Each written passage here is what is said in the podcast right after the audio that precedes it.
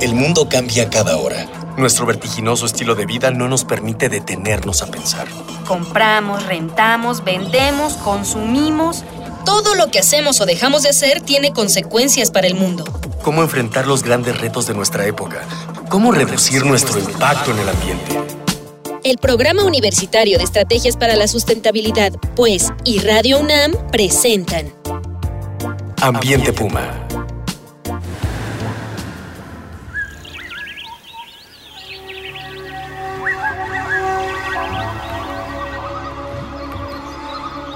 Tal? Nuevamente les saluda Marjorie González a nombre de Mireya Imas, directora del Programa Universitario de Estrategias para la Sustentabilidad de la UNAM. Les doy la más cordial bienvenida a este su programa Ambiente Puma, voces, ideas y acciones sustentables. Pues en el capítulo anterior nos quedamos en el momento en que comenzamos a rescatar al lobo mexicano, esta especie tan importante para los ecosistemas. Y eh, pues hoy vamos a seguir hablando de recuperando al lobo mexicano. De nueva cuenta me acompaña en cabina el MBZ Gerardo López Islas, quien es académico de nuestra universidad de la Facultad de Estudios Superiores Cuautitlán y forma parte de este programa de reintroducción del lobo mexicano. Bienvenido de nueva cuenta. Gerardo. Muchas gracias, Marjorie. Pues antes de retomar la charla, vamos a escuchar rápidamente algunas voces de nuestros estudiantes de la Facultad de Ciencias de la UNAM, a quienes les preguntamos, ¿qué opinan?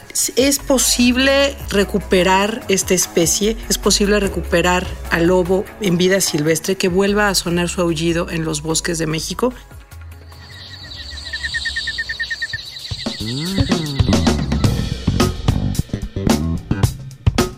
¿Qué opinas de que el lobo mexicano se haya declarado extinto en vida silvestre?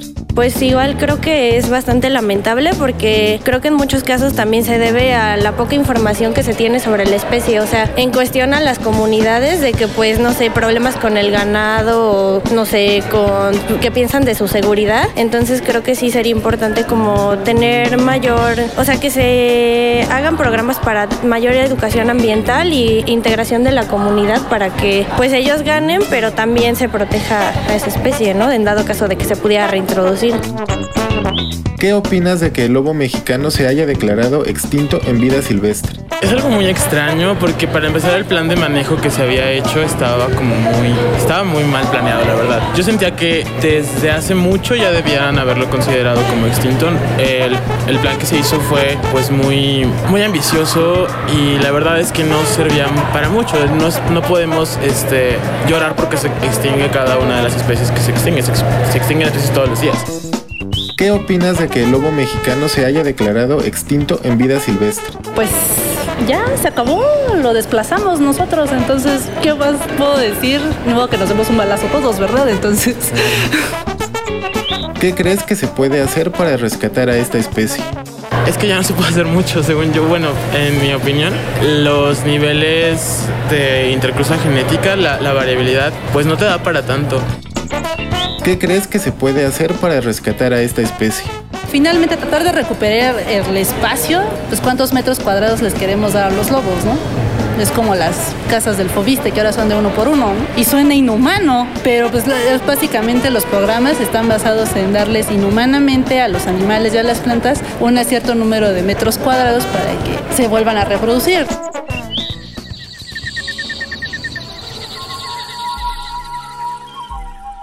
Pues Gerardo, ¿nos puedes platicar para empezar cuál es la importancia? ¿Por qué estamos queriendo recuperar al lobo? Para retomar también la historia de la recuperación, ¿por qué son tan importantes los lobos? Bueno, los lobos son superpredadores y eso quiere decir que tienen una influencia sobre una gran cantidad de poblaciones de herbívoros. Ellos son los que ayudan a regular las poblaciones de herbívoros que a su vez regulan las poblaciones de flora. Entonces son parte fundamental. Se habla que son verdaderos ingenieros ecológicos. Y no es nada más en México, en todo el mundo se ha observado que los grandes predadores contribuyen enormemente a mantener los equilibrios en los ecosistemas. Moldean. Moldean ecosistemas y su presencia asegura la salud de poblaciones de ungulados. En el caso de los lobos, ungulados grandes, herbívoros grandes, y en México pues hay pocos, pocos carnívoros, entonces el lobo es fundamental. Más bien su ausencia se ha asociado con desertificación, con abandono de con pérdida de bosques, con pérdida de pastizales, porque por un lado la falta de, los lobos, poblaciones silvestres de ungulados extirpadas y el exceso de la ganadería han provocado prácticamente el agotamiento de estos ecosistemas. Entonces la idea es que el lobo cumpla sus funciones ecológicas, que proteja realmente el ecosistema, que mantenga las poblaciones de ungulados óptimas, tanto física como en cantidad demográfica, y que mejoraría mucho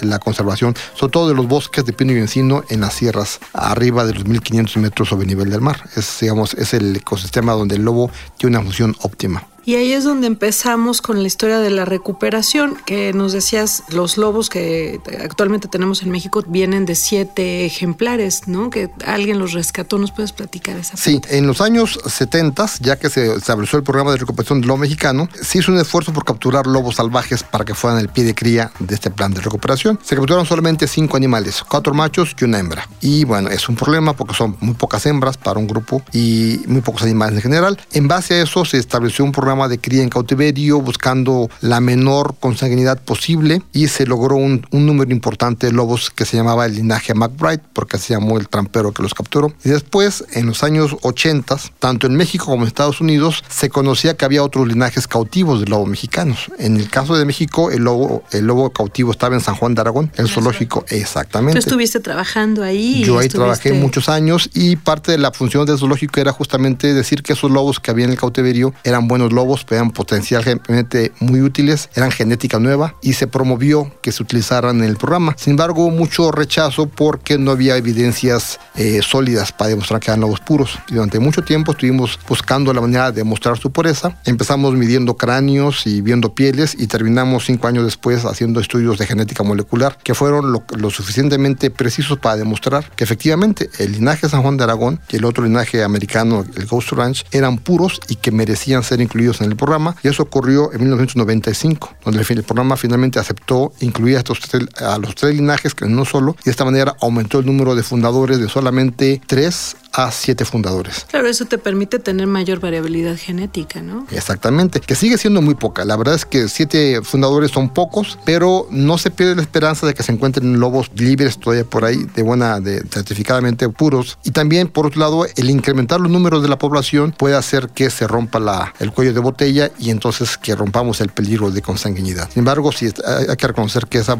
escasa base genética es un problema grave del programa. Sin embargo, a pesar de eso, ha habido una producción muy importante en cautiverio. Se han creado más de 2.000 lobos en cautiverio ya. Actualmente hay pocos más de 300, pero ha habido una gran producción y han tenido longevidades bastante buenas. Y entonces eh, es muy importante el trabajo de los zoológicos en este sentido, ¿no? Como centros de recuperación y conservación de la fauna. Porque solemos tener como muy, muy, tenerle mala voluntad a los zoológicos, pero me parece que aquí fue clave la presencia de estos ejemplares en cautiverio. Exactamente, justamente el, el poder tener lugares donde tú puedas reproducir animales fuera de peligro te da un, una posibilidad de, de, de, sobrevivencia. Y también, en este caso, los zoológicos tenían su propio linaje. O sea, históricamente se dio la casualidad de que ahí había lobos y esos lobos fueron cuidados hasta que fueron necesarios. Durante mucho tiempo ahí estaban nada más, pero cuando fue necesario, históricamente, esos lobos entraron al escenario y fueron fundamentales para darle más esperanza a la especie. Y definitivamente las técnicas de manejo en cautiverio, las prácticas de medicina preventiva,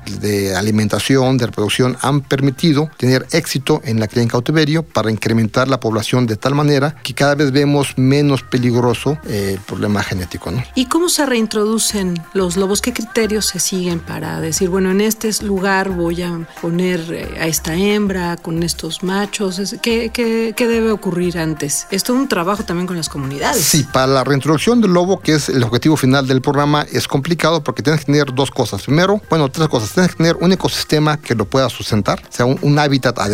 Tienes que tener una sociedad humana que lo tolere, que lo acepte y desde luego eh, animales que sean capaces de reintroducirse, que tengan biológicamente y conductualmente capacidades para adaptarse a la libertad. El ecosistema en México sí existen ecosistemas, existen hábitats, había que encontrarlos. Hubo una investigación en varias regiones donde históricamente se encontraba el lobo mexicano y se encontró varias zonas donde había un hábitat adecuado para sostenerlos. Buena alimentación, agua, lugares para hacer nido y se hicieron estudios sociológicos buscando los lugares donde la población fuera menos, menos reacia, porque pues, se extreparon por algo. Claro, que la, la comunidad no, no se los fuera a acabar al otro día, ¿no? Que los Exactamente. metiste. Entonces hubo una, una campaña muy intensa de educación ambiental con las poblaciones locales para conseguir el apoyo. Y de hecho se consiguió apoyo de muchos lugares, de muchas personas. Siempre hubo, sin embargo, algunos individuos que, que se resistían. Queda lógico y era de esperarse y normal para una especie tan problemática como los no tan Con mala fama. Exactamente, con muy mala fama. Y entonces, eh, eh, ese fue el principal esfuerzo, encontrar hábitats adecuados biológicamente y adecuados socialmente. Y desde luego que la población de lobos que se vaya a liberar sean los lobos que tengan capacidades conductuales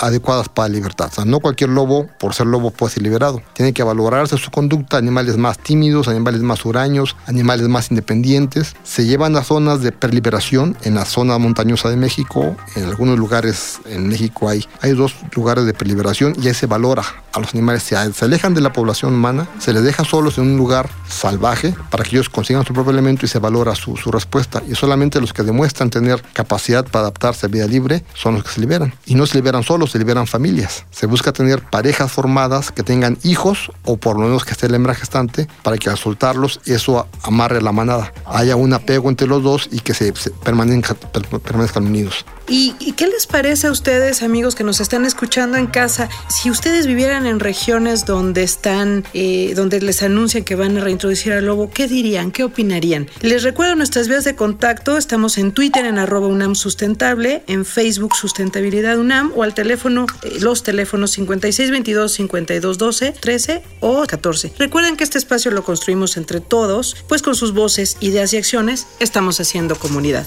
Así que se tienen que reintroducir, intentar reintroducir familias. ¿Hay- ¿Ya hay manadas este, en vida silvestre en este momento en nuestro país? Sí, de hecho en el país sí hay manadas que se han liberado y ha habido incluso reproducción en libertad ya. Ya hay. Ya hay cachorros, crías, ya hay, más de cachorros. una camada que se ha obtenido. Qué excelente Y noticia. de la primera camada que nació fueron cinco cachorros, hay cuatro que están bien, un buen grado de, de viabilidad. ¿Cómo se les da seguimiento? Los lobos cuando se liberan llevan un collar que manda este, señales a un satélite y se le puede seguir por esta forma y hay un programa de observación regular. Hay gente en el campo que los está siguiendo De lejitos para que no Sí, se acostumbren a los humanos. evidentemente y es una zona muy remota, o sea, no, no es en un parque, es una zona muy remota y hay seguimiento de gentes con mucha experiencia en el campo que saben hacer su, su trabajo muy bien y lo van siguiendo y pueden ver los movimientos que tienen y saben, por ejemplo, si una, si una pareja permanece mucho tiempo en un lugar, en época reproductiva es posible que hayan hecho un nido. Entonces se observa, se acercan, se observa y se dan, por la conducta de los animales se dan cuenta que es un nido. Por ejemplo, si ven solamente al macho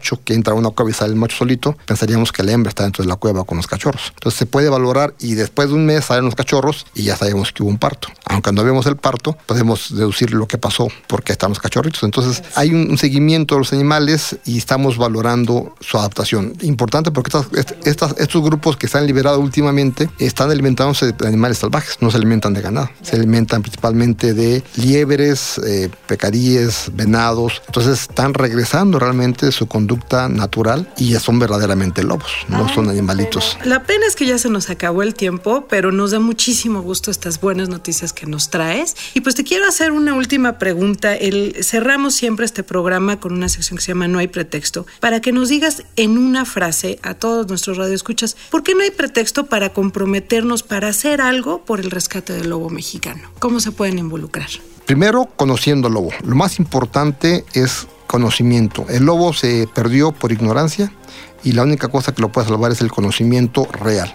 Entonces entérense, sepan y divulguen lo que saben del lobo. Que la gente que los oiga hablar sepa que el lobo no es el demonio, es un miembro más de la naturaleza y apoya mucho a la naturaleza. Y el saber eso va a hacer que la gente cuando los vea en el campo, en lugar de dispararles, sencillamente los deje pasar, que es todo lo que nos piden.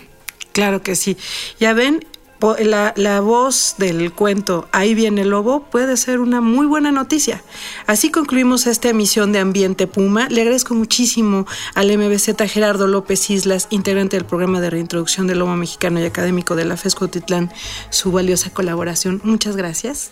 Muchas gracias, Marjorie. Y pues esto fue una coproducción de Radio UNAM, el Programa Universitario de Estrategias para la Sustentabilidad, con apoyo de la Dirección General de Divulgación de la Ciencia.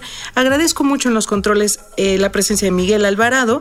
En la investigación, sondeos e invitados, Dalia Ayala, Miguel Rivas, Lucina Hernández, Brenda Garcilaso, Daniel Serna y Jorge Castellanos, nuestro extenso y muy comprometido equipo de educación ambiental y comunicación. A ustedes que nos escuchan, los invitamos a seguir reuniendo ideas, voces y acciones sustentables aquí en Ambiente Puma. Hasta la próxima. Una pequeña acción. Un cambio de actitud. Nuevos hábitos. Y nuevas formas de entender y relacionarnos con el mundo. Paso a paso. Aportamos un granito de arena. Para construirnos un futuro. El Programa Universitario de Estrategias para la Sustentabilidad, pues, y Radio UNAM presentaron Ambiente Puma.